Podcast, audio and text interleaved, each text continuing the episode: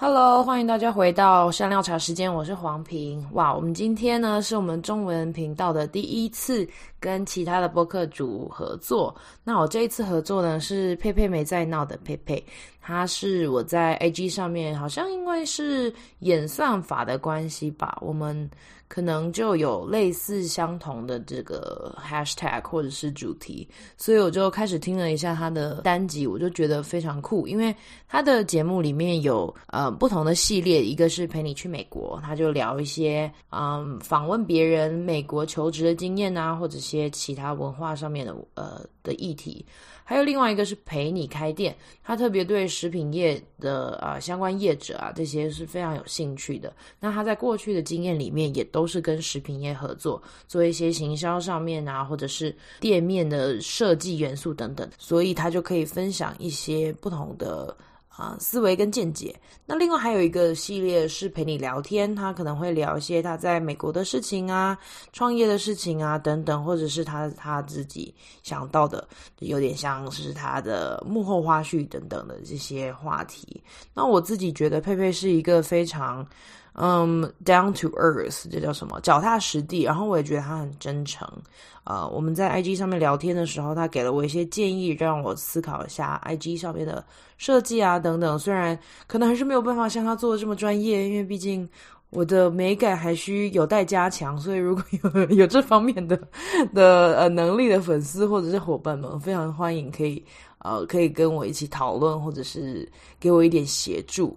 那我跟他聊天，他就非常的诚恳的在分享他的嗯心路历程，还有他在创这个频道的一些过程，嗯，所以我们在这一集呃访问他之后，我我自己也上了他的节目，佩佩没在闹，那连接都在资讯栏，可以去听一下我在美国这几年，然后我怎么样去嗯。归纳出我的想法吧，我其实自己还没听，所以在上架的时候我也不知道，呃，会长什么样子，所以我们大家就一起听佩佩没在闹吧。好啦，那差不多了。然后我今天要特别谢谢粉丝，呃，Nancy，她她用资助的方式来鼓励我，她很喜欢呃我的声音跟我的节目，也是我前面两集呃印度台商的这来宾，所以呢，谢谢你请我喝茶。那呃。其他的好朋友或粉丝们呢，就继续的跟我保持联络吧。那我们就可以开始听喽。欢迎收听香料茶时间，我是黄平。在这个播客中，我会跟大家聊聊少数议题和个人经历，跟我一起喝杯香料奶茶吧。欢迎来到香料茶时间，耶、yeah!！我们今天呢，欢迎到一个非常酷炫的。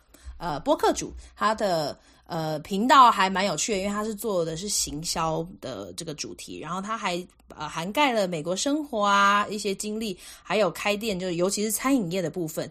所以呢，我就是想说，嗯，我去 IG 上面认识他一下吧，然后我就把他邀过来了。所以呢，让我们来欢迎佩佩没在闹的佩佩。Hello，大家好，我是佩佩。Yeah! 所以他也是 podcaster，然后你你就是在专门做一些小店创业的访谈，对不对？然后还有是不是还有美是美国求职生活还是美国生活全部都有？其实一开始会创这个，是因为我觉得我在美国那时候找工作的方式比较特别，所以主要是 focus 在求职。然后一开始是想要分享自己的经历，那最近也在访谈，就是美国各州朋友他们自己在不同城市的经历。对，这是美国这一块的。对，所以。如果听众的朋友有兴趣的话，你可以直接打佩佩没在那，而且佩佩是英文，对不对？P E I P E I，然后或者是佩佩 Talks。哦，对，P E I P E I，P P E I，天哪，我 对，反正就是佩佩。然后我会把我会把佩佩的资讯都留在我的资讯栏，所以如果如果刚刚。不知道我在讲什么话，就是请下去看一下这样。然后啊，因为其实呢，我们在录这一集之前呢，我们我在佩佩没在那的频道里面，我自己也分享了我在美国的生活。所以对于这个主题有兴趣的话呢，可以去佩佩的频道听哦。然后呢，这边呢就是我现在要变成呃主持人的方式。其实我本来就主持人，然后我就来访问一下佩佩 他的一些呃他的经历等等。所以佩佩，请你聊一下你的背景，跟你最近在做什么好了。好呀，我是商学背景出身的，大学念的是气管系，然后很刚好的是，我跟我们的主持人是同一个学校出身的!对，然后呃，大学，然后大学那个时候啊，我就开始很想开一家店。我觉得好像可能是我大三跟我同学一起组队来帮一家果汁店做行销，然后从那个时候开始，我就很喜欢这种感觉，就跟这种餐饮相关的，所以我就一直朝食品业在发展，就做任何事情都跟这个有关。比如说大四的时候，我另外去上那种连锁加盟的学程，那个时候学校刚好有开这个，所以所以我就一整年的时间。每天晚上好像一个礼拜两三天吧，都会到一栋大楼去上这一类相关的课。那比较特别的是，他都请业界的老师，他们也不是老师，他们就是那些创办人，比如说丐帮卤味啊，或者是一些其他品牌的这种跟连锁相关的业者来上课。然后从那个时候就开始认识很多这方面的相关人士，但是。我毕业之后，就是还是想回台北。那时候学校在台中嘛，我就想要知道说，我如果今天要开一家店，我要怎么开？那时候对我来说是完全没经验的，所以我就到星巴克去工作，学习怎么管一家店。那再后来呢，就想要出国，应该说我一直都很想要去美国，所以就开始研究去美国这件事。那到美国波士顿念行销，然后我的学校是 Emerson。College 有兴趣的话，就想要问相关问题都可以来问我。那现在呢，应该算是一个半自由工作者吧？对，因为那时候，对，就一半的 freelancer，是，大概是背景这样子。那你现在是你说半自由工作者，所以等于你还有全职工作是吗？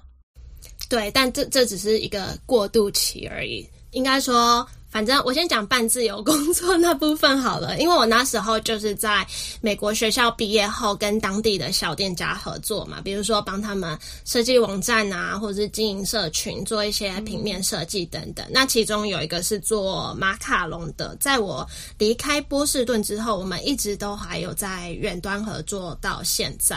那自己最近也有慢慢接触讲师这块，就偶尔开个课。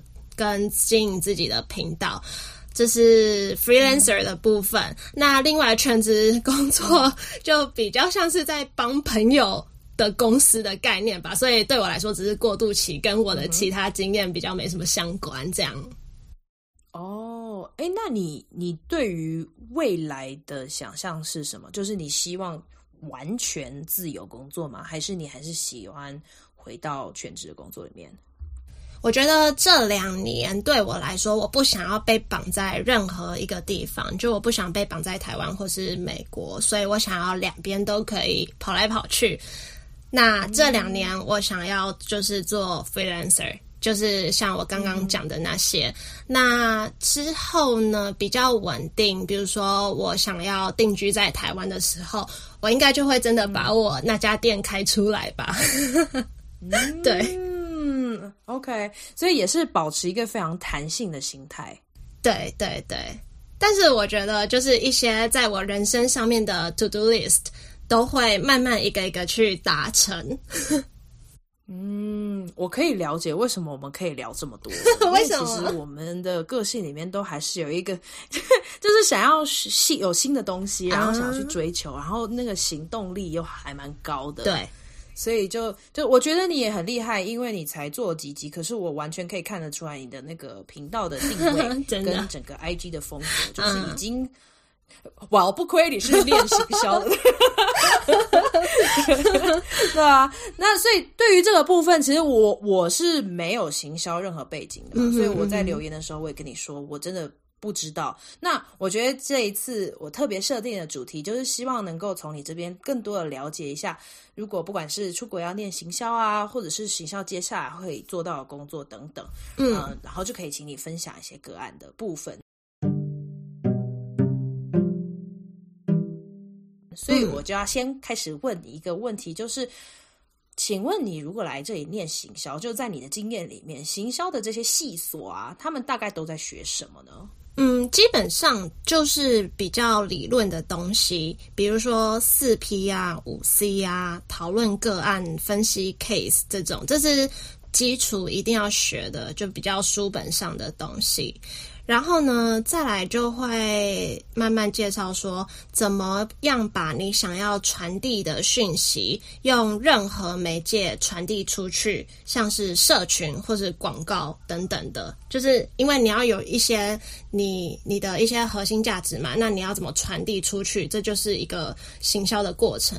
那那我觉得在这整条最我自己最喜欢的，或是最在意的部分是品牌这件事情。因为我觉得，不管是一家公司，或是一家店，或是个人，这个是一个最核心的东西。比如说，我每次跟店家在合作的时候，我都会用聊天的方式来挖掘他们的品牌核心，从中去知道这个创办人他最在意的是什么，还有他这家店的个性是什么，再进而延伸出品牌的颜色。然后，比如说主视觉啊、logo 啊、slogan 啊、品牌故事，因为很多人会忽略这个，很多人可能就想说，我就广撒讯息，我就这样子呃，慢就是宣传，大量宣传就好。那我就会觉得这种方式就很没有灵魂，就比较像是商人在赚钱。那对我来说，如果一家公司的理念是这样，那跟我的理念就不太合。那我自己觉得，在美国读行销，我收获最多的就是创意跟思维这件事情吧。比如说，我可以很快的发散自己的 idea，不会像以前一样花很多时间摸不着头绪，或是像以前大学在做报告的时候，我都觉得自己很没有灵魂，不知道自己在做什么，好像在交作业一样。可是研究所做报告的时候，我就是真的对某件事情有兴趣，而去选择。的主题就很像把它当工作在做，不是当一个报告这样子。比如说有一堂课有三个个人的报告，但是他每次报告的主题不一样，然后你要用不同的媒介去报告。那我第一次，比如说我第一次用的媒介就是音乐，第二次用的媒介就是颜色，第三次用的媒介是影片。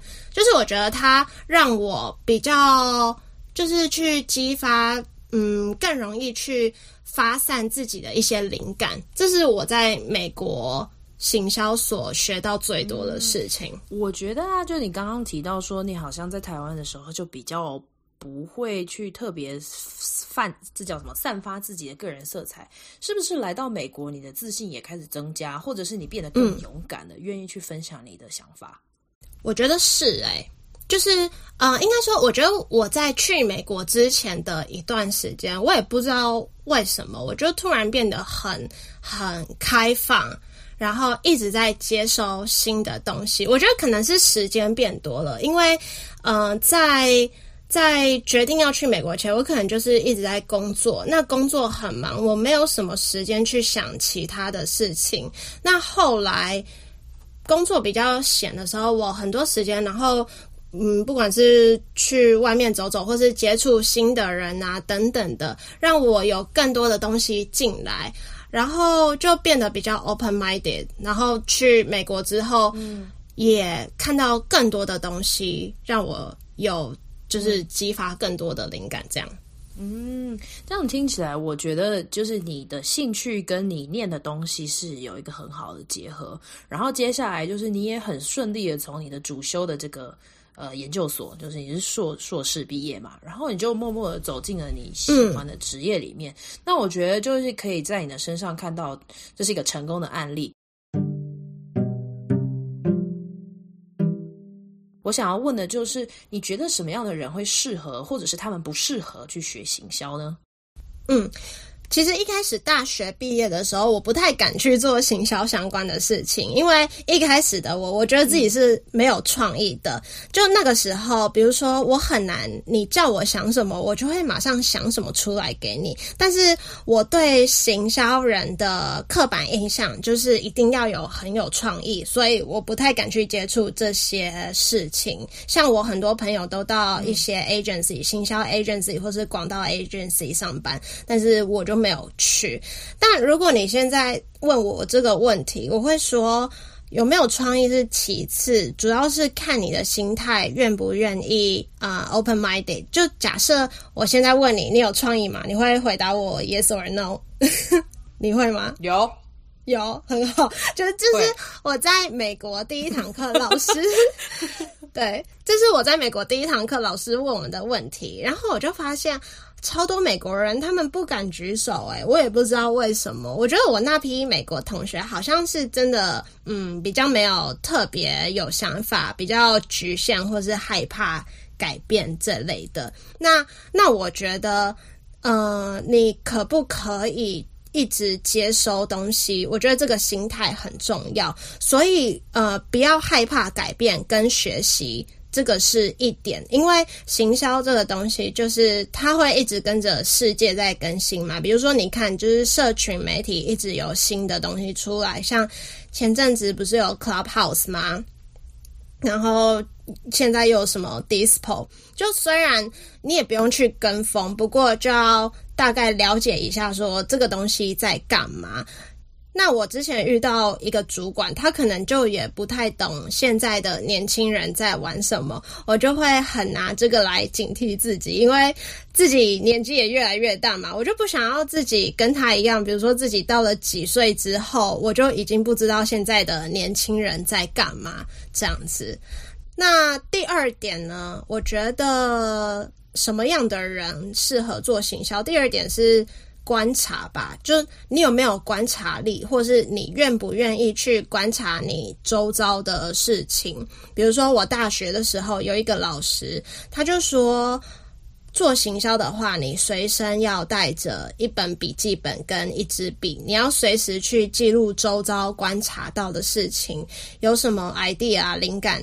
马上记录下来，因为灵感真的很容易会忘记。那你如果有时候看到什么有趣的东西，你就拍照，或是用手机手机备忘录打下来。那那些笔记都可能是激发你自己灵感的东西。我觉得，嗯，有这几个特质的人，那我会觉得他是适合做这个领域的。你有没有曾经碰过，就是他念错科系了，然后就是在 在念书的时候，就是在那里受苦，然后觉得 哦，为什么我要念到这个？然后就后来就慢慢的转出去了。我觉得一定有很多人这样，但是我觉得在研究所的话比较没有，因为研究所通常都是知道自己要。做什么才会去进修嘛？尤其美国受高等教育的比例可能比较少，他们通常都是有动机才会去念一个科系的。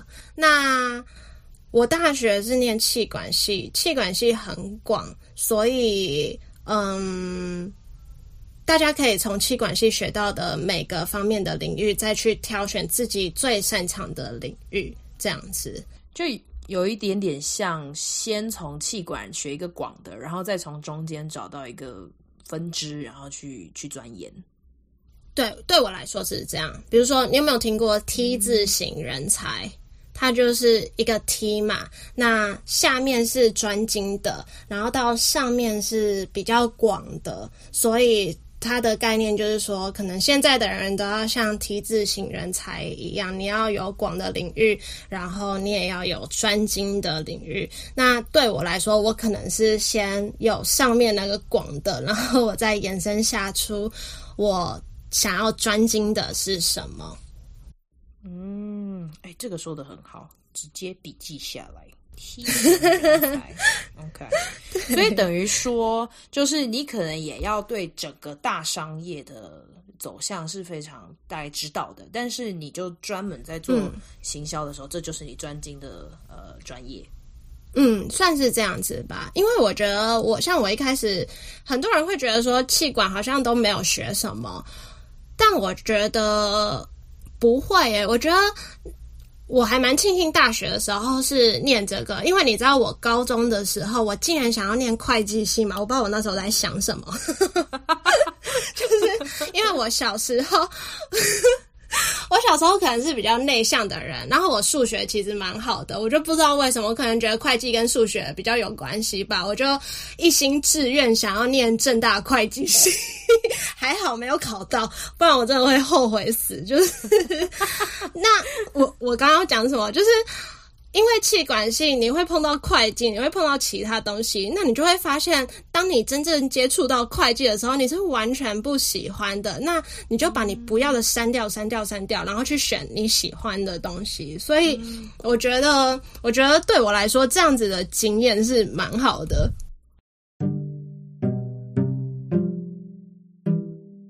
诶，然后接下来就我会想要对你的频道的一些东西就来问一下问题，因为像你其中有一个系列就是食品业，对不对？那我就很好奇说，哎、嗯嗯，这么多的产业，这么多的行销，不管是科技啊、电子啊，或者是现现在健身也很流行啊，或者是流行音乐等等，很多不同的行销，那你为什么会想要针对在食品业里呢？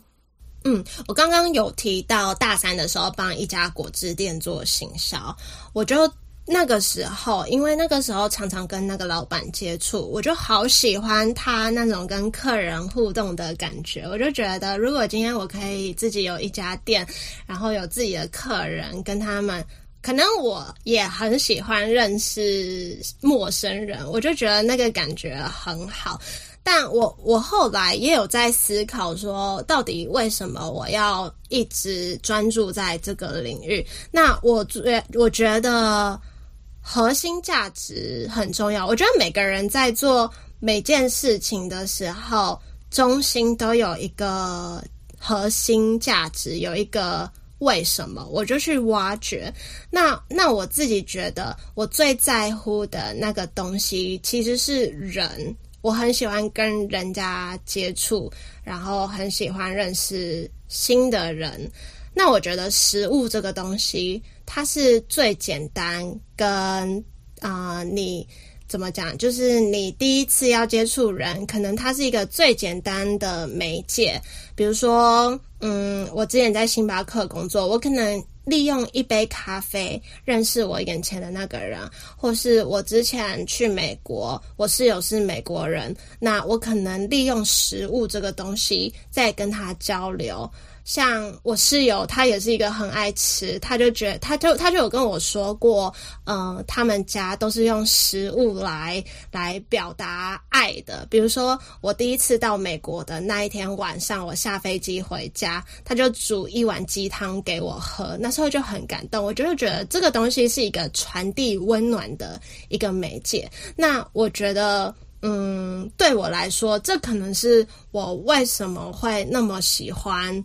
这个领域的原因吧，嗯，对，我觉得你刚刚说的有有有，我非常了解。我就觉得 食物的确是一个很简单的媒介，然后带着温度，对，然后哦，鸡汤，哎，那真的很感人，哦、对对对，哎，他是美国人，可是他做鸡汤给你喝，这是一个很普遍的事情。他们鸡汤也不是台湾那种鸡汤，就是我看他很爱买那种那个 chicken soup 的罐头。就是他很爱买这种罐头，oh. 所以喝起来是不一样的。不过就是一碗汤的感觉。嗯、对对，真的。然后我在这边想要广播，诶，不广播广告一下，就是如果对于刚刚佩佩讲到，就是开那个他在大学的时候碰到一个果汁店，然后他就很喜欢很想要开店，其实就可以到他的频道里面去听第五集。然后那个店叫做什么？清对，你你那时候他在吗？好像不在耶。我其实是。应该比你大好几届了，对不对？哦，嗯嗯嗯嗯嗯，对，应该我们我比你大，应该有四届以上。哦，OK，好，那他可能是因为因因为那他可能是在你之后可能一两年的时候开始开始创业，然后开始比较红的。Oh, OK，好，如果我下次有机会去台中，我一定要去看。对。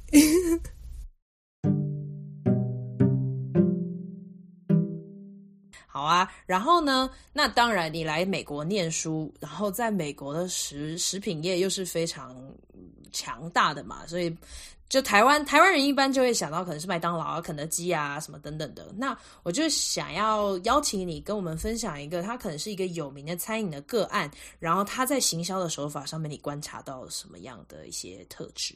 好啊，我举 Dunkin' Donut 的例子好了。丹佛那边有 Dunkin' 吗？有。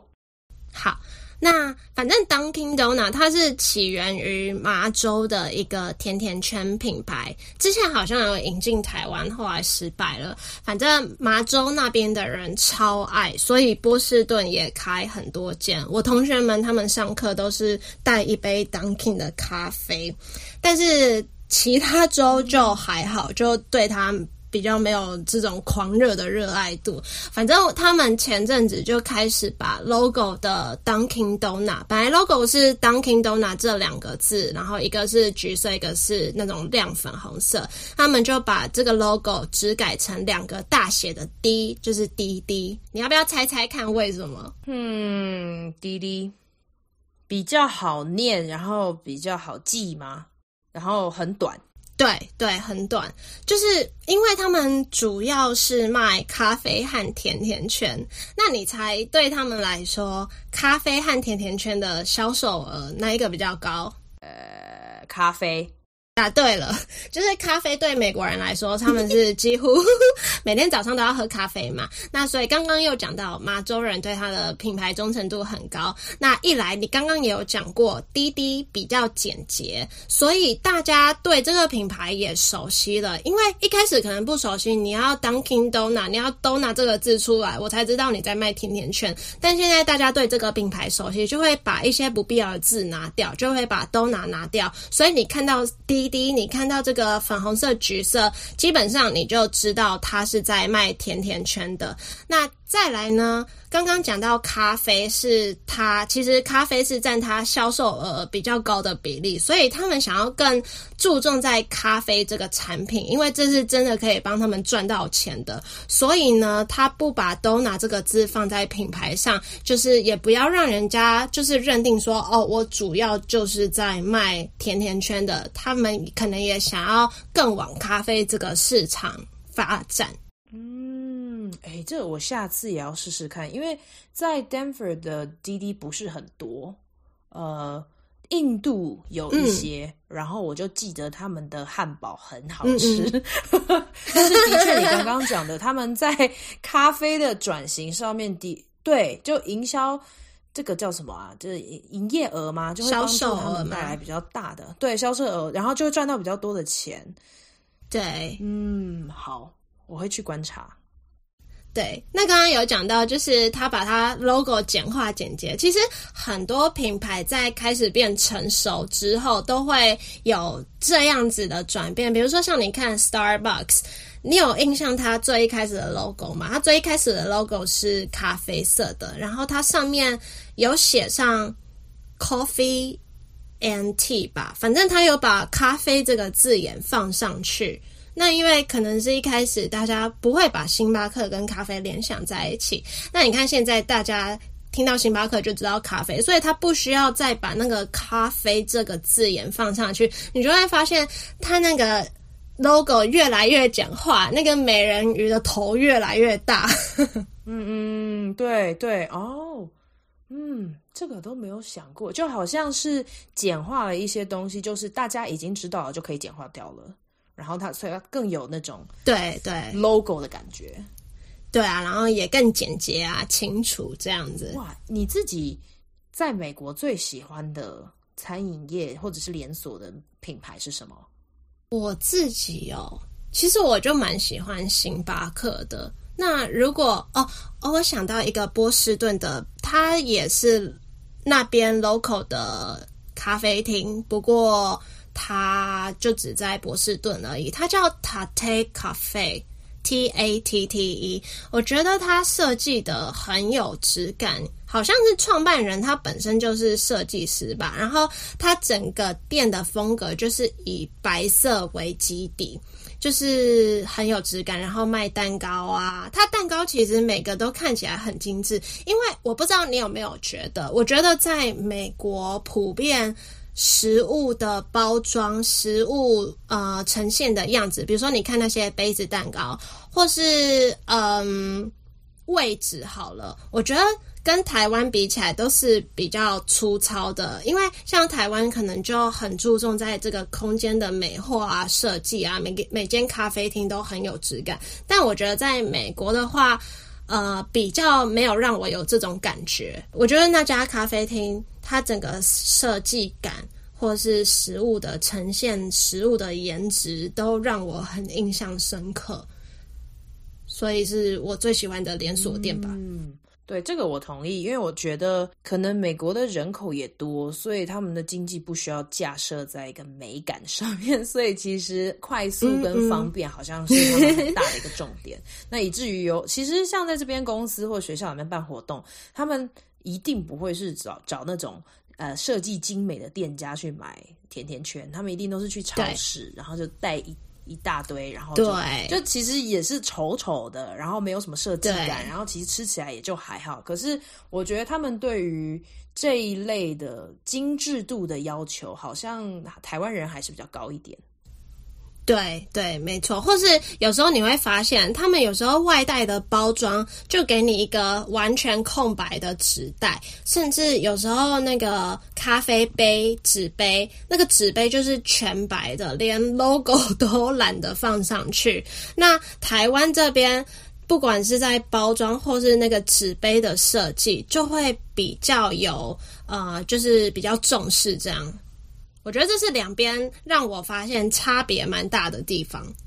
没错，我记得我听完你做那个，天哪，我不太记得他那那一集叫什么，就是你做饼干的那个，啊、哦，糖霜饼干叫给。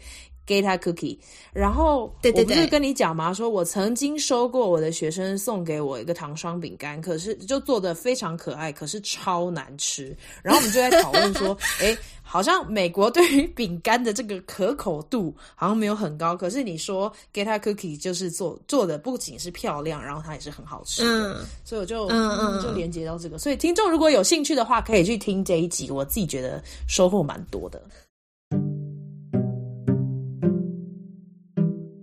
接下来我们就嘿嘿，我们就很直接讲到你的频道啦。因为我曾经跟你聊过，就是说你的主视觉啊什么，你真的就把你所学的用在你的频道上面诶。然后，那你可以聊一下你的频道，或者是是什么样的原因让你开始来做这个 podcast 吗？好啊，我频道主要就是分两个主轴，一个是美国，一个是跟食品相关的事。美国刚刚前面有讲一些了，就是我想要分享一些在美国的经验给大家。一方面是因为我觉得你到美国前，你有很多事情是未知的，你很多事情是你可能想问人，你又怕问了一些蠢问题，然后怕人家不想回答你，那。那时候对我来说就是这样，我觉得我很多事情是到那里才知道的，或是说有些人在去美国之前可能会有一种美国梦，对那边的可能实际生活跟自己想的落差不太一样。我就想要做这些单元来告诉大家，哦，那边的生活是长怎样。那大家如果对那边有兴趣的人听完后，可以更了解自己想不想去，或者是说，我觉得美国那么大，有那么多州，每州的生活形态真的很不同，所以我也在访问每个城市的人。那大家在选地点的时候，也可以列入参考。那第二个主轴呢，就是我会访谈很多嗯开店的创业者。那一部分的原因，就是因为我自己从以前到现在一直在接触这一。方面的人，那我觉得自己跟他们的聊天的过程都非常有趣，就也想要把这些啊、呃、谈话内容来分享给大家，或是啊、呃、之后也会陆续访谈在食品业工作的人。对，嗯。我知道你还做特别做了一集是英文的访谈，然后是访谈你第一个合作的店家 是在 Boston 的那个 Finesse。对对，你要不要聊一下这个？对，好啊，嗯，我那时候认识他的时候其实很特别，我那时候。在我第二学期要上课的时候，我想要找实习，可是波士顿这个地方就是很多 biotech 的产业，或是那种医疗相关的东西，就是对我来，就是你打开求职网都是那那一类的东西，那我我对我来说根本没兴趣，然后。刚好那个时候学校有在做一个 project，他就是要找一个波士顿市集里面的摊贩，你就选一家摊贩来帮他们写一些文案啊，什么什么什么的。那我那时候就我就想说，马卡龙很漂亮，我之后要写东西或是做设计就很好发挥，我就选这这一家。那我不知道为什么那个时候就那一阵子，他突然加我的 Instagram。就我真的不知道为什么，我在猜他可能是想要就是增加 follower 吧，所以我就想说，诶，他都加我了，那我跟他打招呼看看。那其实我那时候就有把脑筋动在他身上，因为我就在外面没有看到其他更就是我喜欢的实习机会，我就说，那我可不可以帮你做行销这样子？所以一开始就是从免钱的开始做，那后来就毕业了，毕业后就继续在他那边做。那做的内容呢，就是因为他本身是一个烘焙师傅，所以我就做的内容就是除了做食物以外，其他的事情都是我在处理这样子。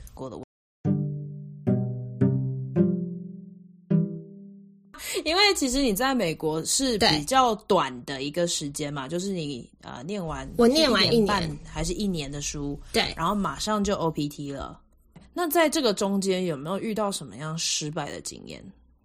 你是说在工作方面的吗？都可以啊，或者是生活上面的蠢事也都 OK。失败的经验哦，嗯，其实其实我可以呃连接你刚刚在我的频道讲的主题。其实我那段时间是人生最低潮的时候。那我觉得主要原因，就像你讲的，一个人可能会变得低潮，它是各方面的压力集结起来的。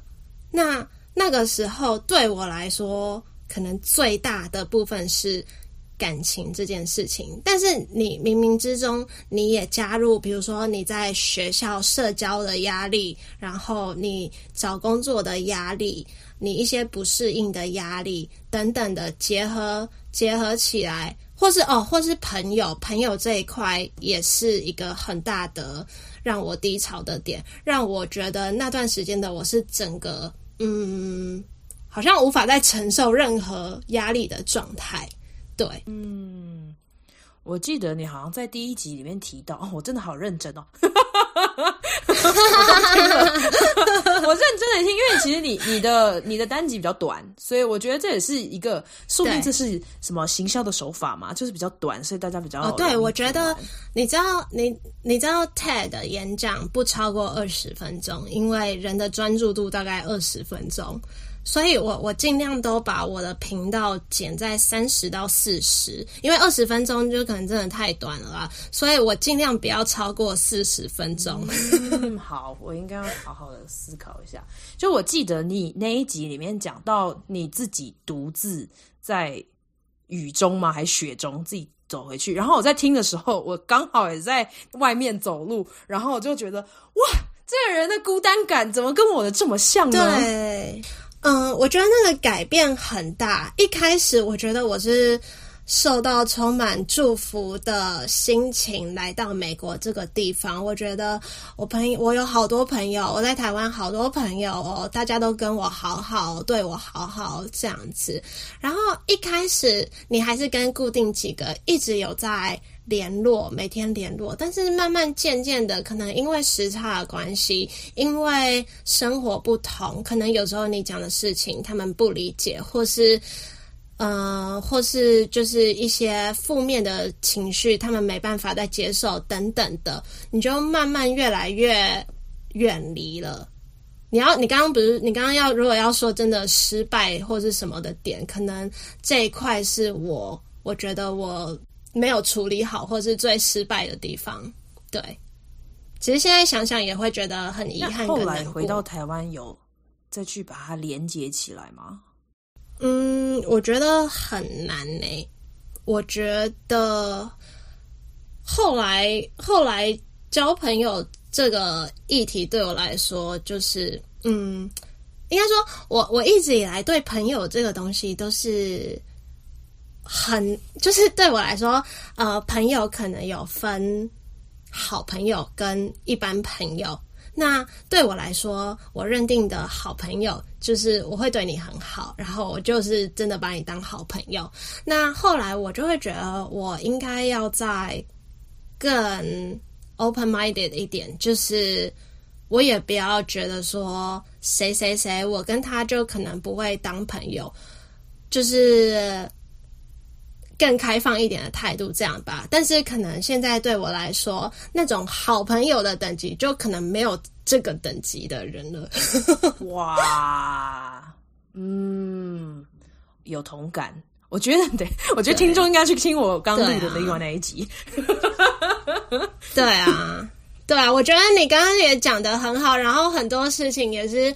我很有同感，其实其实我也自己蛮想开一集来聊这些跟心理方面相关的议题，比如说你要怎么面对这些低潮期等等的。所以我们要约心理咨商师来跟我们一起聊天，感觉好像会比较透彻一点。对，好，可以、哦、在外面的心理咨商师听一下我们这一集，希望大家可以来来信跟我们一起合作。哇，OK。所以，其实我觉得，就是在刚刚你谈下来，就好像也是一个很风光、很亮丽的生活。可是，其实你你心中还是有那一块比较脆弱的一个一个部分。嗯，那也非常谢谢你这么坦诚的愿意跟我们分享，因为我觉得这这个也是在海外生活里面很重要的一部分，就是更多的去认识自己，不是只是快乐的的部分，而是。为什么我们悲伤？为什么觉得失望？为什么觉得生气？然后，Yeah，我觉得，嗯，接下来我可以来做一些海外生活的喜怒哀乐这些，来来探讨一下该怎么样 去面对。对，对啊，好啊，那我现在又要转回来。你看，我这个频道真的是有够聊天的。我想要转 我，你知道英文词里面有一句话叫做 “pick someone's brain”，它的意思就是。就是去挖挖别人的脑袋都在想什么，尤其这个东西是用在 可能我们不是非常熟悉的人，或者是某些大师的身上。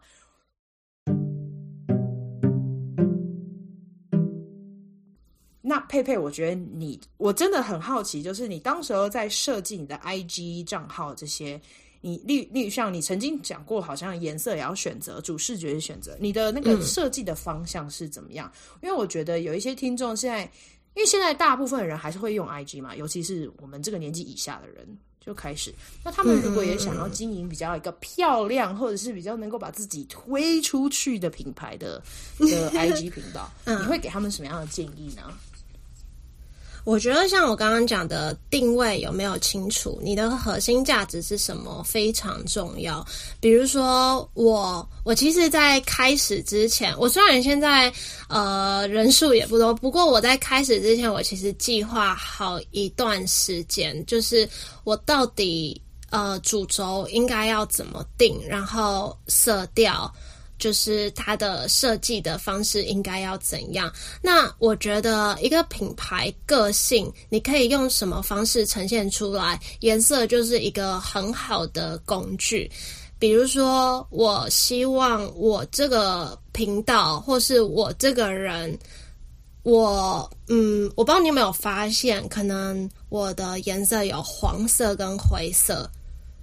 就我每一集的封面都有黄色跟灰色，那为什么会选这两个颜色呢？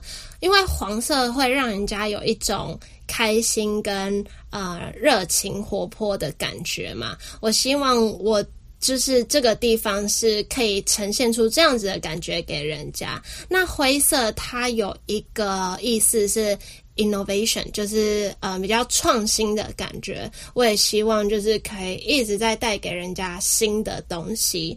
那另外其他一些比较小小的色调元素，可能是一些比较呃那种那种类似米色吗？就是比较。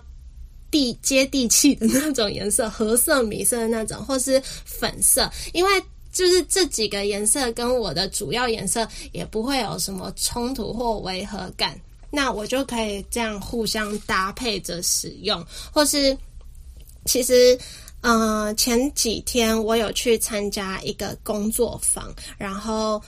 呃，其中有一个小活动，就是人家看到你的自介，会觉得你是怎样子的人。那我觉得我想要呈现出的样子，都有被呃别人说到。比如说，我有看到有想法，或是陪伴。那我就觉得，比如说像比较粉色这种色调，就是比较柔和、比较甜美的感觉，就是也想要带给人家这种。陪伴温暖的感觉，这是这是从我先想要散发出来的感觉去想，然后再去延伸出来。你要用什么颜色？然后你要你甚至你语气你要怎么写等等的，都是。就像我在帮人家经营社群的时候，我也会去先了解那个人的个性。因为每个人的个性不同，讲出来语气的方式都不同，那我就会去模拟他的那个痛是怎样，然后去去写出来。谢谢你的分享。哎，对，我也要去思考一下我的频道。我觉得我我的状态就是想到什么就丢什么，但是今天你给我很大的提醒，嗯，我应该要想一下我的频道定位。嗯、对，那刚刚谈到就是你，可是我觉得你的跨文化这种。定位还蛮清楚的啊，可是，在视觉上面比较看不出来，对不对？哦、uh，是是，嗯，对。好，这我们录完之后再聊。欸、最后到了最后啊，就听众如果有兴趣的话，真的可以去追踪那个呃佩佩的 IG 叫佩佩 Talks，然后呢，他的 Podcast 叫佩佩美在闹。然后还最后一个问题，如果现在有人有行销，就是呃，这叫什么？嗯，就如果例如像他们需要一个行销的人才，你也会接案吗？现在哦，当然不是 right now 啊，我、就是、我很想接，不过。哦，你知道？我觉得我现在整个生活就是，你不是问我现在在干嘛吗？我不是说我是一半的 freelancer 吗？其实我是想要当全职的 freelancer，但是就是现在卡在一个半年的过渡期，我必须做那个那个正职的工作，所以可能就是半年以后，我就会很开心的接受任何 case。哦，OK，暑假之后是不是？所以暑假之后，听众就可以联络你了。就是，可是之前可以开放讨论。哦、oh，OK，好，OK，好啊。所以如果你需要行销人才，需要听这种自由业者的话，佩佩在这里可以帮您服务。那。我们在结束之前还有没有什么需要补充或说的？嗯，那就非常谢谢香料茶时间的黄平邀请我来到你的节目，也非常谢谢你到我的节目，yeah, 所以别忘了去佩佩没在闹，然后听我的那一集哦。那今天就这样啦，谢谢你，谢谢，拜拜，拜。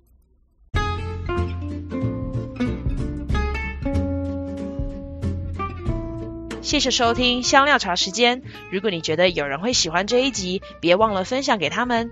你也可以在脸书跟 IG 上面追踪我们。